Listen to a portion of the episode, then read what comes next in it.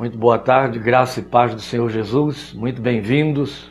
Você já verificou aí em nossa tela, em nossa página, qual é o tema desta tarde, qual é o texto desta tarde. Nosso tema é Reino Sacerdócio. Continuaremos então no livro de Esther, onde estivemos domingo passado para falar sobre a comparação entre Purim e Natal. E você já acompanhou. E hoje voltaremos ao livro de Esther por uma razão mais particular, mas que eu acho que bem significativa, para o fato de estarmos no último domingo e na perspectiva do início de um novo ano. Nós somos marcados pelas calendas, somos pessoas de calendário, alguns até de forma supersticiosa, o que eu acredito firmemente que nada tem a ver com os crentes, mas há aqueles que ainda têm muito dispersão com respeito a ano, virada de ano, futuro e coisas parecidas.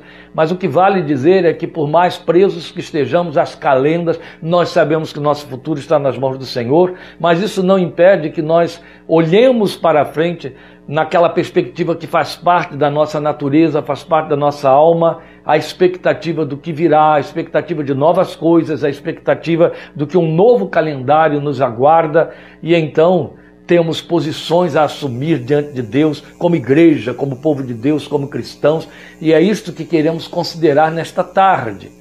A nossa observação em cima da história de Esther tem a ver com o fato de que estamos no último domingo do ano, na perspectiva do início de um novo ano a partir da próxima semana. Por, por, conta disso, estaremos nesse texto de Esther.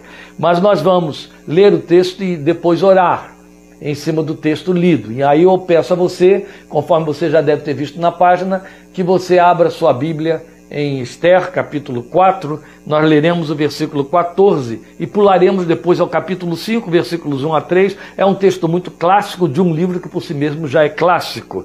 Né? Esther é um livro que tem muitas curiosidades. E um fato curioso a respeito do livro de Esther é que ele é o único livro da Bíblia onde o nome de Deus não aparece, embora ele esteja presente do início ao fim de cada página. E isso é muito significativo, porque nos coloca de alguma forma pareados com a história de Esther. Então, capítulo 4 do livro de Esther, versículo 14, depois iremos ao capítulo 5, versículos 1 a 3. No versículo 14 é fala de Mardoqueu, primo da Esther, falando para ela: Pois se você ficar calada nesta hora, socorro e livramento surgirão de outra parte para os judeus, mas você e a família do seu pai morrerão. Quem sabe se não foi para um momento como este que você chegou à posição de rainha. Pulando ao capítulo 5, 1 a 3. Três dias depois, Esther vestiu seus trajes de rainha e colocou-se no pátio interno do palácio, em frente do salão do rei. O rei estava no trono, de frente para a entrada. Quando viu a rainha Esther ali no pátio, teve misericórdia dela e estendeu-lhe o cetro de ouro que tinha na mão. Esther aproximou-se e tocou a ponta do cetro. E o rei lhe perguntou: Que há, rainha Esther? Qual é o seu pedido? Mesmo que seja metade do reino, lhe será dado. Meus queridos, eu os convido a este momento de oração em cima do texto que nós lemos e para a aplicação dele para a nossa fé, aquilo que deveremos absorver e saber usar na nossa confissão ao Senhor Jesus, não só agora, mas a partir de agora, muito especialmente ao longo de todo o ano que se inicia. Vamos falar com Deus. Glória seja ao teu santo nome, Pai.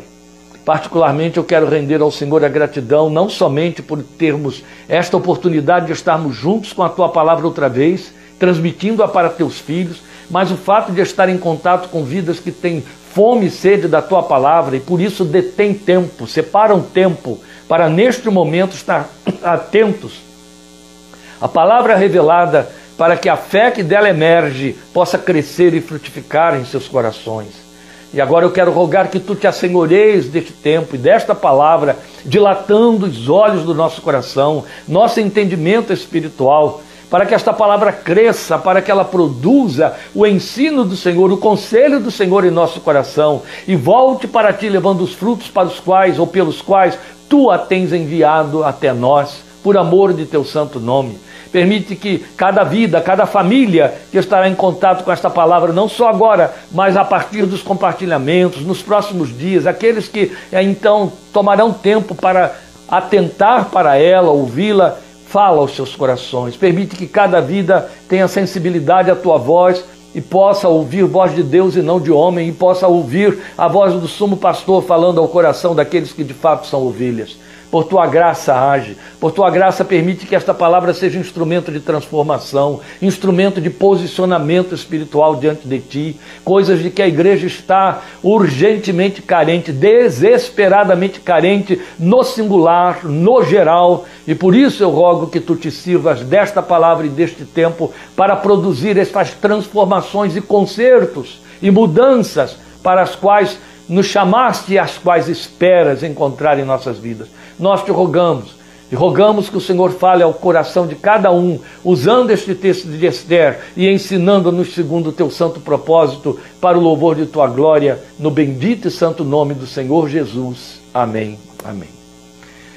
Meus queridos, como eu comecei a dizer, estamos voltando ao livro de Esther é, por conta do período. Eu acho que é muito importante que a gente faça uma avaliação da nossa espiritualidade, da nossa confissão e nosso posicionamento espiritual à luz do que nos ensina esse texto histórico de Esther.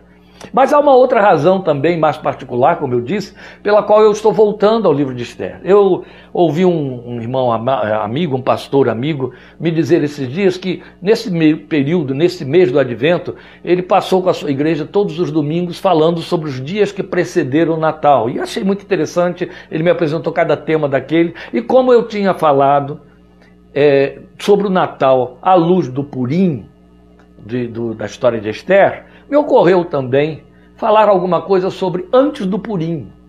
E coincidentemente, o antes do Purim nos prepara para antes da chegada de um novo ano.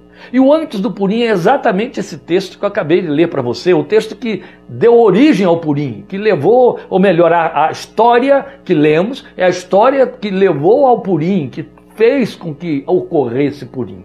Então nós estivemos lendo o, o, fato, e você já sabe dele, você já o conhece, estamos falando da época do, do Império Persa, em que um grupo muito grande de famílias judaicas estavam cativas em Suzã, capital do Império Persa, lá estava Mardoqueu, primo mais velho de Esther, e lá estava Esther, que, dadas as circunstâncias da história, você deve ler o livro, virou rainha. Acabou parando no palácio, sendo eleita pelo rei, rainha. Mas eu quero, antes de, de avançar, esclarecer aqui algumas coisas, especialmente para aqueles que são mais é, treinados na avaliação da palavra de Deus, nas questões teológicas, nas questões técnicas, para que haja certa cautela e certo cuidado. A minha proposta aqui, não vou fazer isso, não é tipológica, não é fazer uma tipologia, mesmo porque eu não consigo enquadrar eu pessoalmente, tipologia no livro de Esther do tipo que querem alguns. Esther, tipo da igreja, Xerxes, tipo de Jesus. Eu não vou por aí, mas é um fato de que há um inevitável paralelo ideológico nesses acontecimentos de Suzã, né, a capital do Império Persa, entre o posicionamento de Esther e o que de nós se espera como povo de Deus nesta geração. E eu, eu diria melhor, o que Deus espera de nós como seu povo nesta geração. E o paralelo, ele fica justamente nessa dimensão. Nós e Esther. E a necessidade de Deus neste posicionamento nosso, tal como Esther, que quase fracassou, se adiantou. O paralelo se vê em vários fatos muito interessantes.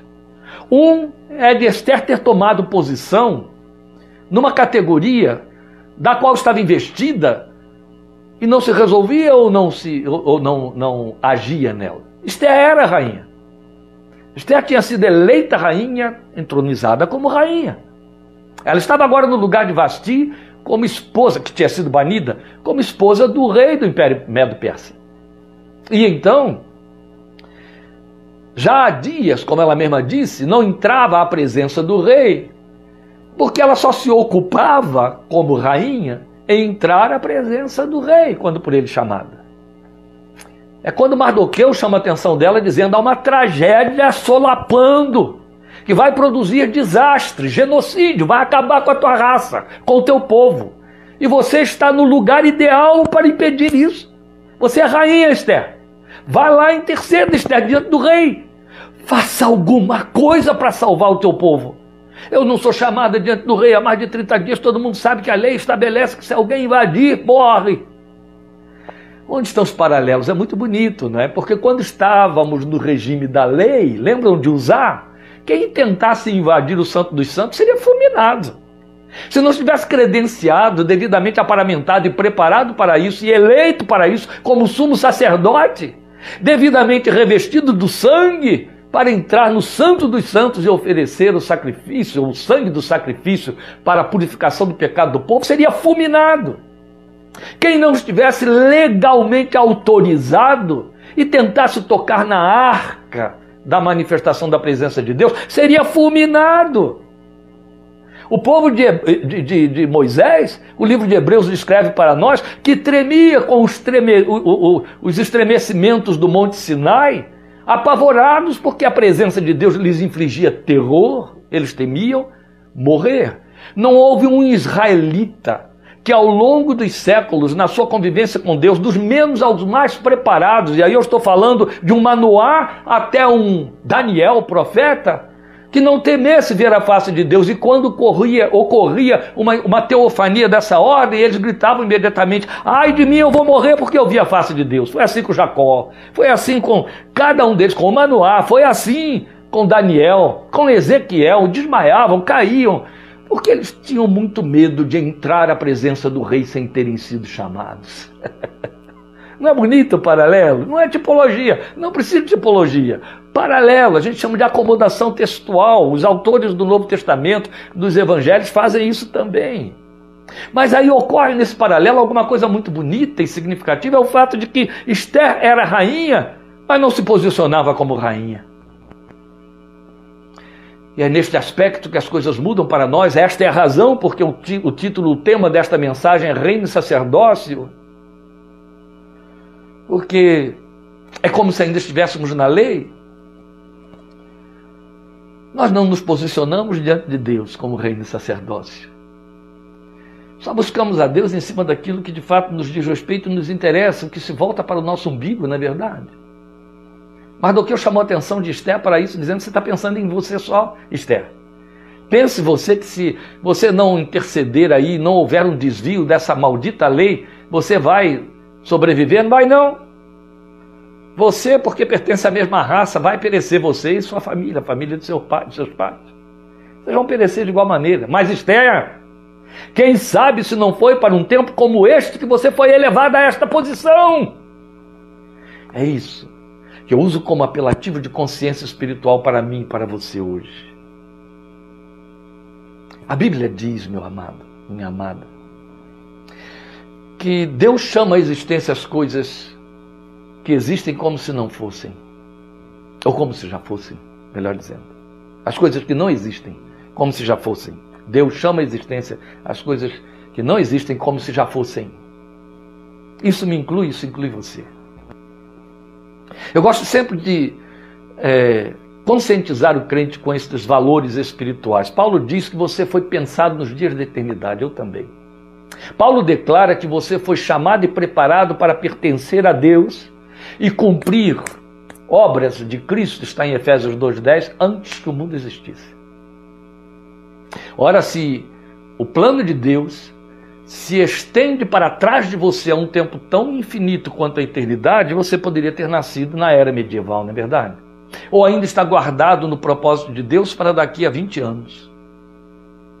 Mas você já está aí. Você nasceu na virada do século, você nasceu no início do século, você nasceu na metade do século, como eu, século passado. E a pergunta que fica é: eu poderia ter vindo muito antes? como meus avós, como os peregrinos que trouxeram o Evangelho para o Brasil, levaram para as Américas? Ou poderia estar guardado no propósito de Deus para, se houver esse tempo, daqui o ano 2075? Eu estou grato porque eu nasci bem antes, sabe, gente? A verdade é que se ele me chamou neste tempo, ele chamou você neste tempo porque ele precisou da manifestação da graça através da sua vida neste tempo. Porque ninguém foi chamado para si mesmo. Lembra de Romanos? Paulo dizer para nós em Romanos 14, 7 que nenhum de nós vive para si, nem morre para si. Se vivemos para o Senhor, vivemos. São textos desconfortáveis, eles dão aquele friozinho no umbigo, aquela sensação de que eu estou mal posicionado nisso aí. Mas são verdadeiros, não adianta mal estar, porque eles não vão se adaptar a você. A verdade, amado, amada, é que a Bíblia deixa claro que você é a semelhança de Abraão e como descendente pela fé de Abraão. o propósito de Deus quando te chamou é abençoar todas as famílias através da sua vida. Não é a sua família só não, entendeu? Todas as famílias. Então há algum lugar que ocupamos na história, nesta história, onde precisamos ter um posicionamento. Foi isso que Mardoqueu disse para Esther. Esther, presta atenção na oportunidade que você tem, Esther. A tragédia está aí, Esther. E existe uma possibilidade de reverter o quadro e só você tem essa, esse recurso na mão, Esther. Usa! Usa, Esther! Você pode ir ao rei, Esther. Entra na presença do rei, Esther. E intercede, Esther. Entende, meu irmão Esther? Minha irmã Esther. Aqui eu estou dando uma de Mardoqueu, mas eu também sou esse Esther. É conosco que o Espírito está falando e dizendo: não foi por, por, por acaso que você foi elevado à posição de cristão, de templo vivo do Espírito Santo de Deus nesta geração. A história de Esther é isso, ela se resume num grande e poderoso livramento que foi levado a efeito a favor do povo. Que se não acontecesse, haveria extermínio. Bem, e aí nesse paralelo, onde é que nos assemelhamos a Esther? É à luz do texto de 1 de Pedro 2,9 e Apocalipse 5,10. Os dois textos dizem a mesma coisa, eles nos dão títulos. Eles dizem que fomos estabelecidos para sermos reino e sacerdócio. E o texto de Apocalipse diz que reinaremos para sempre. Pois foste morto, diz Apocalipse e para o nosso Deus compraste com o teu sangue homens que procedem de toda tribo, língua, povo e nação, e para o nosso Deus, o nosso Rei, os constituíste reino e sacerdócio, reinarão para sempre. Então Pedro chega para mim e para você e diz isso: vocês são raça eleita, geração santa, povo adquirido para anunciar as virtudes daquele que os chamou das trevas para a sua maravilhosa luz e foram constituídos reino e sacerdócio. Isso sou eu, isto é você. E estes são os títulos que definem o nosso espaço e lugar aos olhos de Deus, como igreja nesta geração. Não foi um pastor muito espirituoso que inventou esses títulos. Não foi Martinho Lutero ao estabelecer a reforma. Foi o Evangelho de nosso Senhor Jesus Cristo que disse que a igreja, eu e você, foi estabelecida com esta visão e este propósito, este programa. Substituindo, ocupando o lugar do Israel que caiu. Essa é a verdade. Bem, de que maneira é que a gente então reage e responde, uma vez que Mardoqueu esperava reação e resposta de Esther? É na reação e na resposta de Esther, meu amado, minha amada, que está o ensino de que eu e você necessitamos para reagirmos. Para reagirmos. O que aconteceu com Esther? Faltava e ela adquiriu consciência de valores espirituais. É isso. Mas eu quero sim, é, é, é, a pontuar de forma bem definida esses valores espirituais de que Esther se conscientizou e que nos pertencem à luz desses textos que eu citei, de 1 de Pedro 2,9 e Apocalipse 5,10. Veja, como reino, Esther possuía autoridade delegada, autoridade consentida, ela só não tinha se posicionado nessa autoridade. Eu estou usando uma palavra estranha? Não, não estou, não. Exousia é uma palavra grega que saiu das penas de todos os evangelistas para falar do que Jesus nos declarou. Jesus disse duas coisas que nos foram dadas e que são muito significativas. Uma, ele deu e veio diretamente dele para mim e para você como igreja. Depois de ter dito, é-me dada toda a autoridade nos céus e na terra. Ele olha para mim e para você ele declara: Eis aí, eu lhes dou autoridade sobre toda sorte, todo mal, serpentes, escorpiões, toda malignidade, de maneira que nada lhes fará dano algum. Preste atenção que o Senhor disse: Eu lhes dou autoridade. Depois Jesus disse uma outra coisa que confunde as pessoas. Ele diz: Virá sobre vocês o Espírito Santo, ele lhes dará poder para que vocês sejam testemunhas. Estamos falando de duas coisas diferentes. Não confunda autoridade com poder e poder com autoridade. São duas coisas diferentes. Começa pelo fato de que o poder só é verdadeiro se houver autoridade. E precede o poder a autoridade. A autoridade precede o poder. Entende? Não há valor nenhum em poder sem autoridade. Nenhum valor. É inócuo. Eu me lembro quando eu aponto assim para a câmera, é porque eu estou apontando gente muito querida que participou da coisa que eu quero citar. Mas eu me lembro vivendo dentro de uma igreja que cria e exercia os dons espirituais, tradução, poder. Não é? é assim que se entende dons espirituais, poder de Deus, manifestação do Espírito de Deus. Quando uma certa ocasião, não estou fazendo uma crítica impiedosa, eu estou constatando uma realidade que é vergonhosa. Um grupo de senhoras que faziam parte do círculo de oração estavam orando, falando em línguas, então elas estavam é, é, manifestando poder. E de repente, uma mulher, uma moça jovem, eu me lembro até hoje do nome dela, ela se filtrou, foi por dentro da igreja, chegou no meio da roda daquelas mulheres e manifestou uma atuação maligna. Não ficou uma mulher no lugar. Debandaram todas. É isso que eu chamo de poder sem autoridade. E poder sem autoridade é inócuo. Eu tive de chamar aquelas irmãs depois e exortá-las. Eu já era pastor. Porque aquilo foi triste, vergonhoso, mas altamente denunciador de que vale poder sem autoridade. Jesus nos deu autoridade, e a autoridade é representacional, a autoridade é delegada, ele nos delegou poder. Aí ele disse: Eu recebi e agora eu transmito a vocês. Eis aí vos dou autoridade. A autoridade é posicionamento que você tem pela fé no Filho de Deus. A autoridade é posicionamento que a graça te dá. A autoridade não é algo que você desenvolve. Acorda. Você pode buscar poder, nunca vai conseguir autoridade buscando. ou você pertence ao Senhor e a autoridade vem no pacote da graça, ou você não tem autoridade nenhuma, entende? Agora, poder não, vá buscar poder. Quanto mais você buscar, mais Deus lhe dá, porque se o poder vem pelo agir do Espírito, e Paulo me manda me encher do Espírito, então que eu busque poder. Mas lembre, poder sem autoridade, olha, nada serve, serve para nada. Atente para isso. A autoridade fala de posição, a autoridade fala de caráter, a autoridade fala de natureza espiritual. A autoridade é inegociável, removível e acorde, meu amado.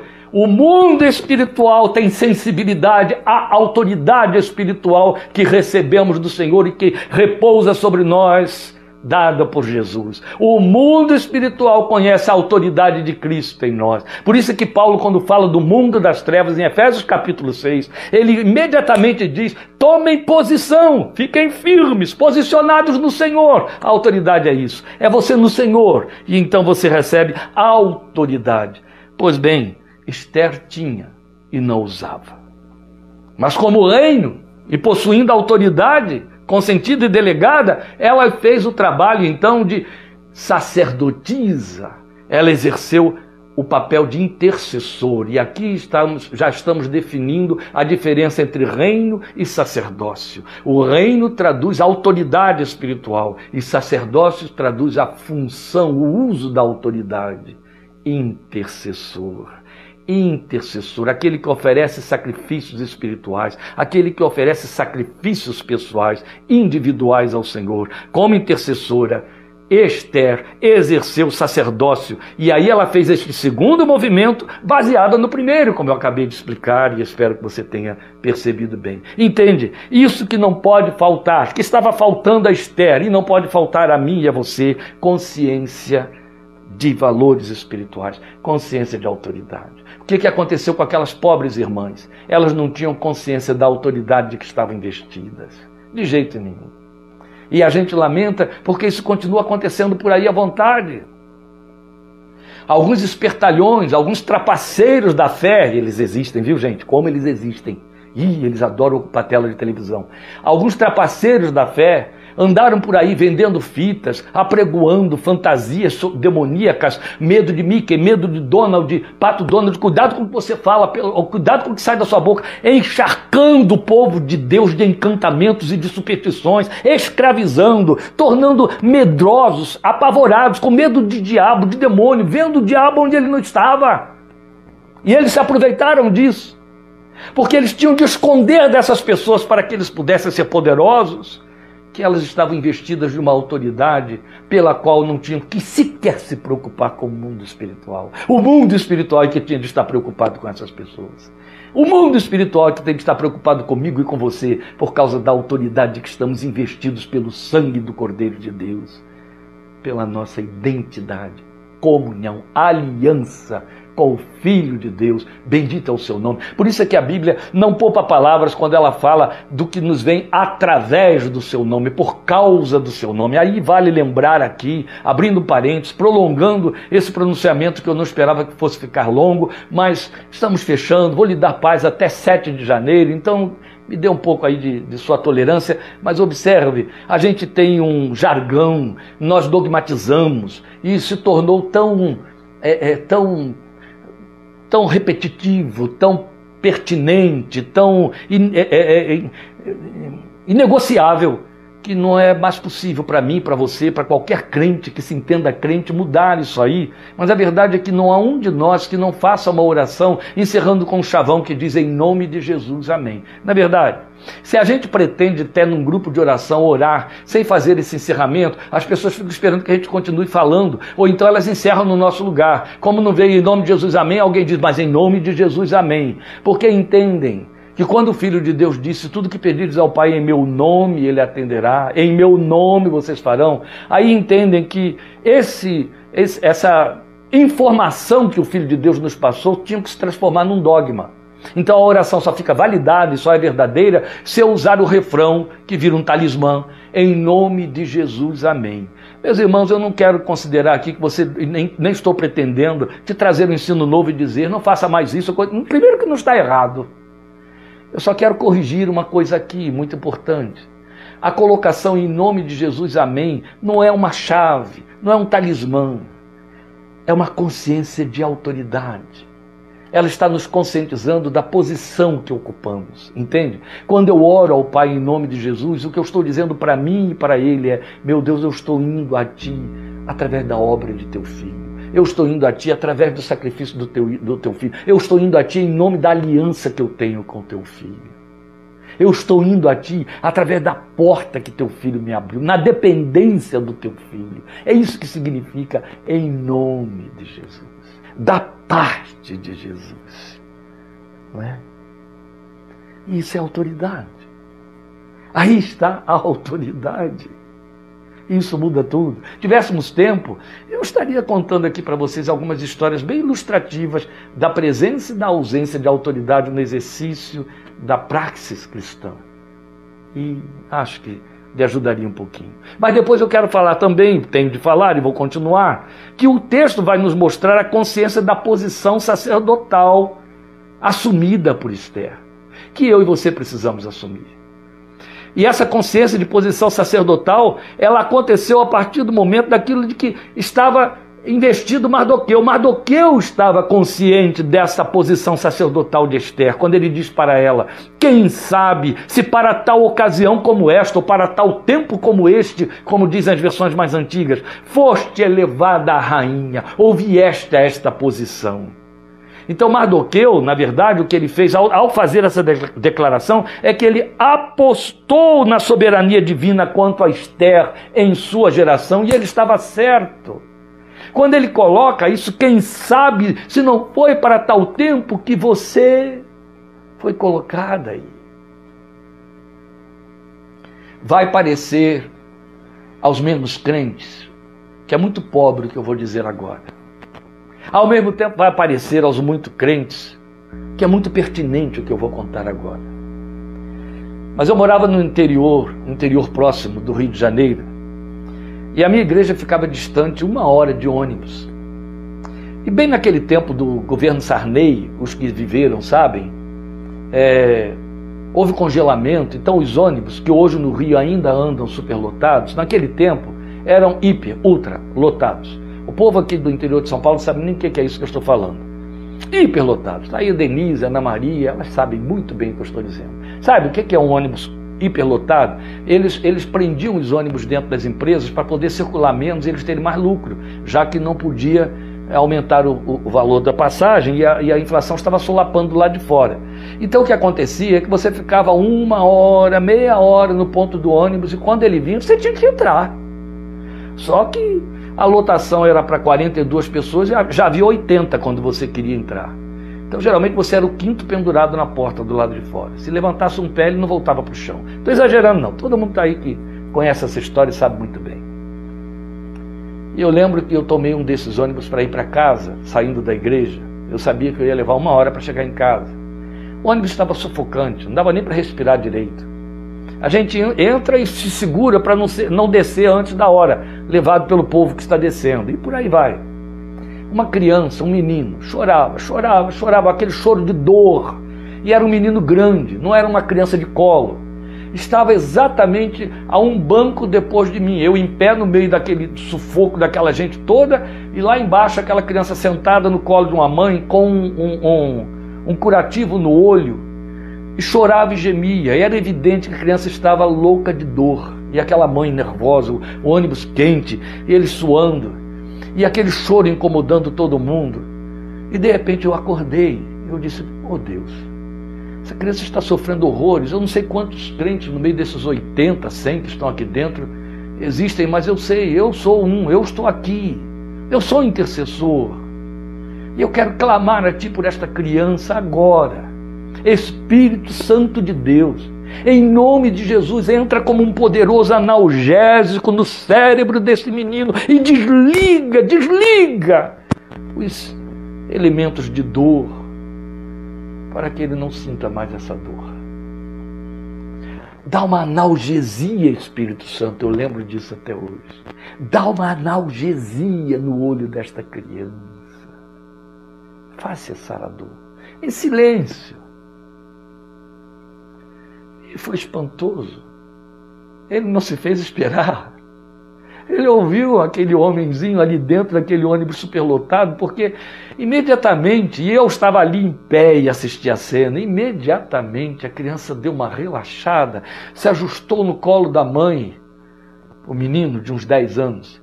E a mãe olhou para ele e passou a mão na testa dele e ouviu o semblante daquela mulher, percebeu que o garoto relaxou e dormiu, e ela ficou aliviada.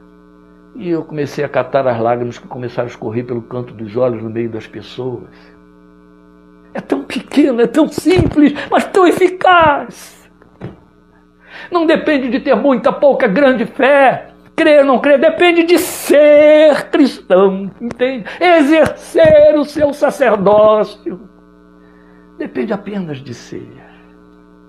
É isso. Usar o lugar que ele lhe disse. Ter. Mardoqueu apostou nisso. Se Esther foi eleita à categoria de rainha neste contexto, algo de bom vai sair disso aí.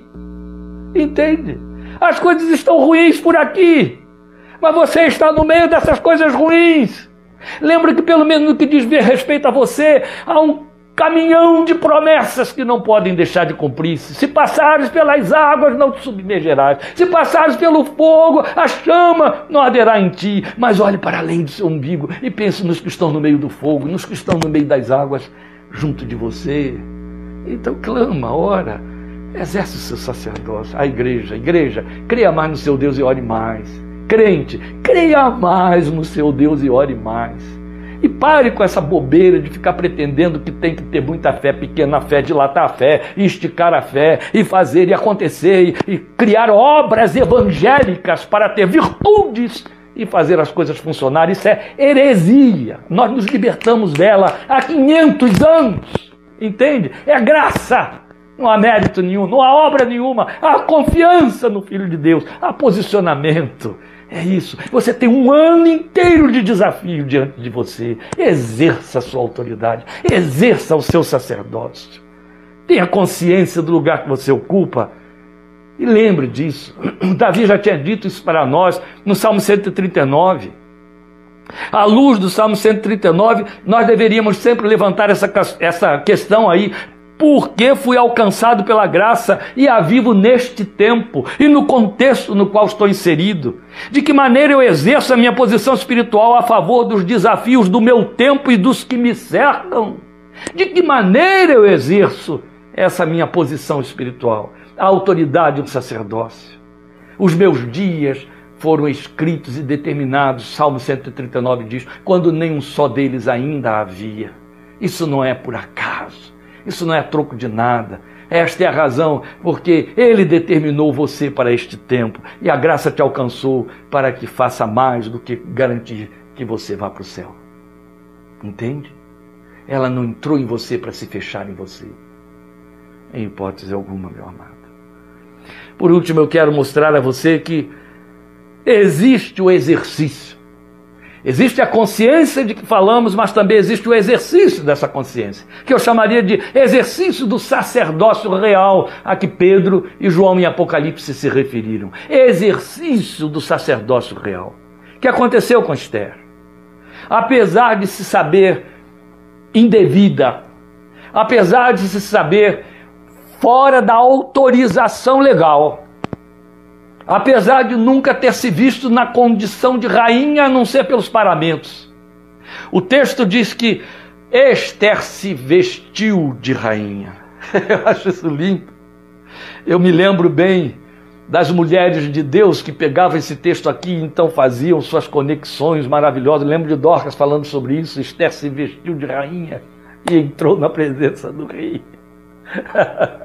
Aí você vai para o Salmo 45, isso cresce. Aí você vai para Efésios capítulo 5, isso cresce. Porque o Salmo 45 fala da, da rainha adornada com ouro de Ofir, que chega na presença do rei. Você vai para Efésios capítulo 5 e vai ouvir Paulo dizendo que Jesus adornou a igreja. Ele a ornou, ornou com dons, ornou com talentos. Ele te adornou pela graça, ele te adornou em, no Espírito. Então, então vista-se, vista-se vista-se diante dele, vista-se da sua posição. Ela se vestiu de rainha e ousou entrar na presença do rei. Ela sabia que poderia acontecer coisas inviáveis, coisas eh, desagradáveis, coisas fulminantes, desastrosas.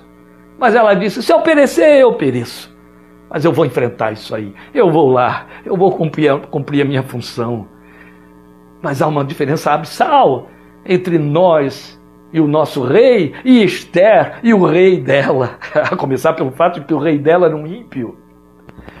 A diferença abissal entre nós e essa história é que o nosso acesso à presença do rei nos está franqueado sempre. A dúvida de Esther não cabe no nosso coração, entende? Esther fica sabendo, fica questionando: será que devo? Eu nunca fui chamada, e se, não, se ele não aceitar a minha presença, só há uma sentença: eu vou morrer. Mas eu e você não.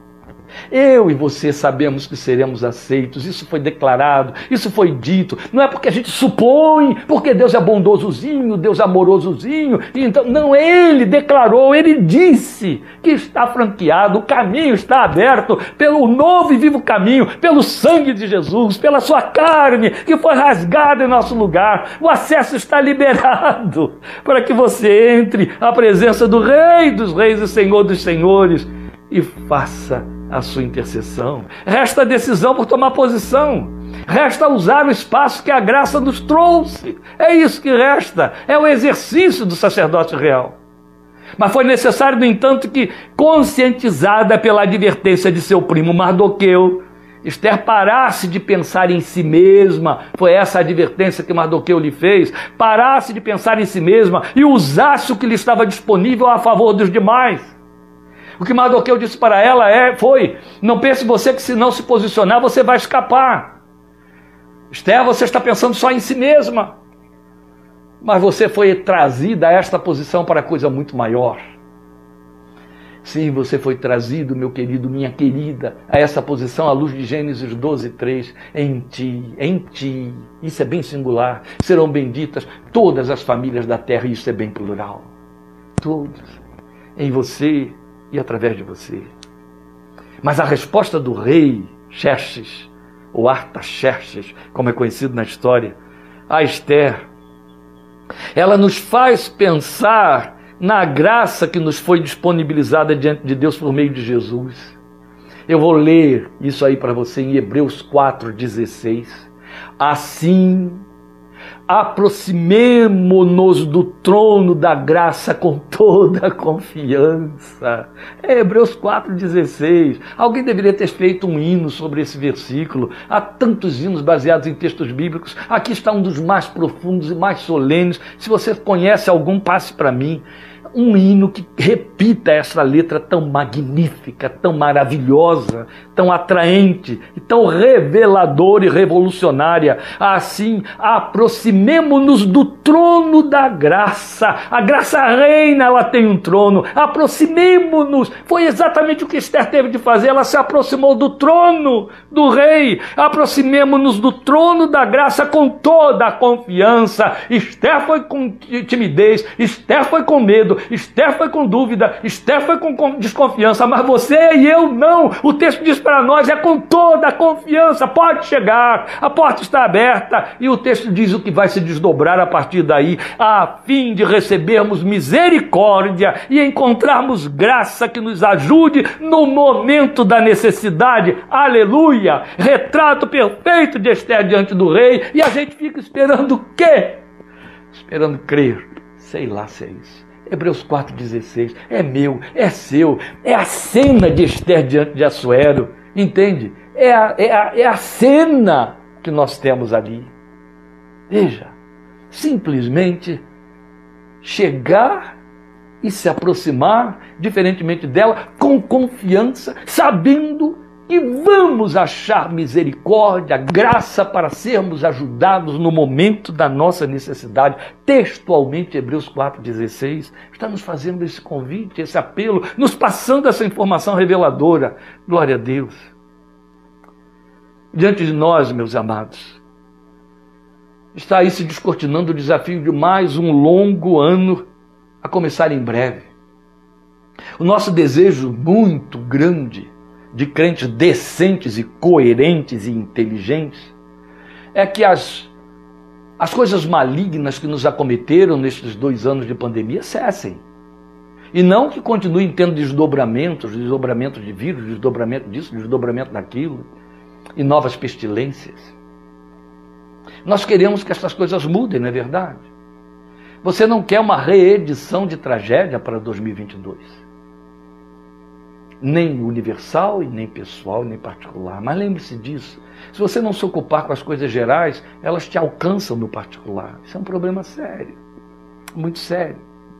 Então a verdade é que nós estamos com esse desafio diante de nós para exercermos o nosso sacerdócio diariamente a favor dos que precisam de um livramento real, pelo agir poderoso de Deus, em cuja presença nós estamos por meio de Jesus.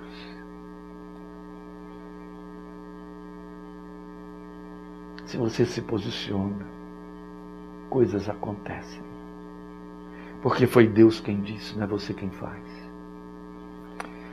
Entremos por essa porta, meus amados, como filhos de Deus. Vamos lembrar da magna promessa que pesa sobre nós e nos atrai. Em 2 de Crônicas 7,14. Se o meu povo, que se chama pelo meu nome, se humilhar, orar e buscar a minha face, e se arrepender dos seus maus caminhos, então eu ouvirei dos céus, perdoarei os seus pecados e sararei a sua terra. Amém? Exerça seu sacerdócio com realeza. Jesus fez tudo para que isto aconteça. Comece por sua casa. Vá desdobrando a favor de seus vizinhos tomou conhecimento de alguém sobre gemidos e aflições. Não queira saber as causas. Vá suplicar ao Rei dos Reis e Senhor dos Senhores que tem todas as opções na mão, que interfira, que intervenha. Nunca teremos explicação para o mistério da oração, então não tente entender, só use e deixe Deus ser Deus. Amém? E Ele o fará. O Senhor te dê um ano novo cheio de graça, de paz na Sua presença. Desejo muito, em meu nome, em nome da minha família, que possamos estar juntos em 2022, nos aprofundando na revelação da Sua palavra, caminhando, palmilhando nesta palavra da graça, que tem todas as respostas para nós e é a única que tem respostas para este mundo. Amém? Que caminhemos juntos e a graça transforme, transborde em nossas vidas e nos abençoe mais e mais. Feliz ano novo para você e para todos os seus, em nome do Senhor Jesus. Grande abraço, obrigado por sua companhia, sua participação e sua caminhada comigo ao longo destes dois anos aí de live, quase dois anos, que nós estamos caminhando juntos aí. Deus te abençoe. Obrigado. Obrigado pelas orações e pelos votos que todos estão nos transmitindo. Agradeço em meu nome, em nome da minha família, desejando poder vê-los e estar com vocês mais vezes neste próximo ano, em nome do Senhor Jesus. Deus te abençoe. Dia 7 de janeiro estaremos de volta, em nome de Jesus. Amém.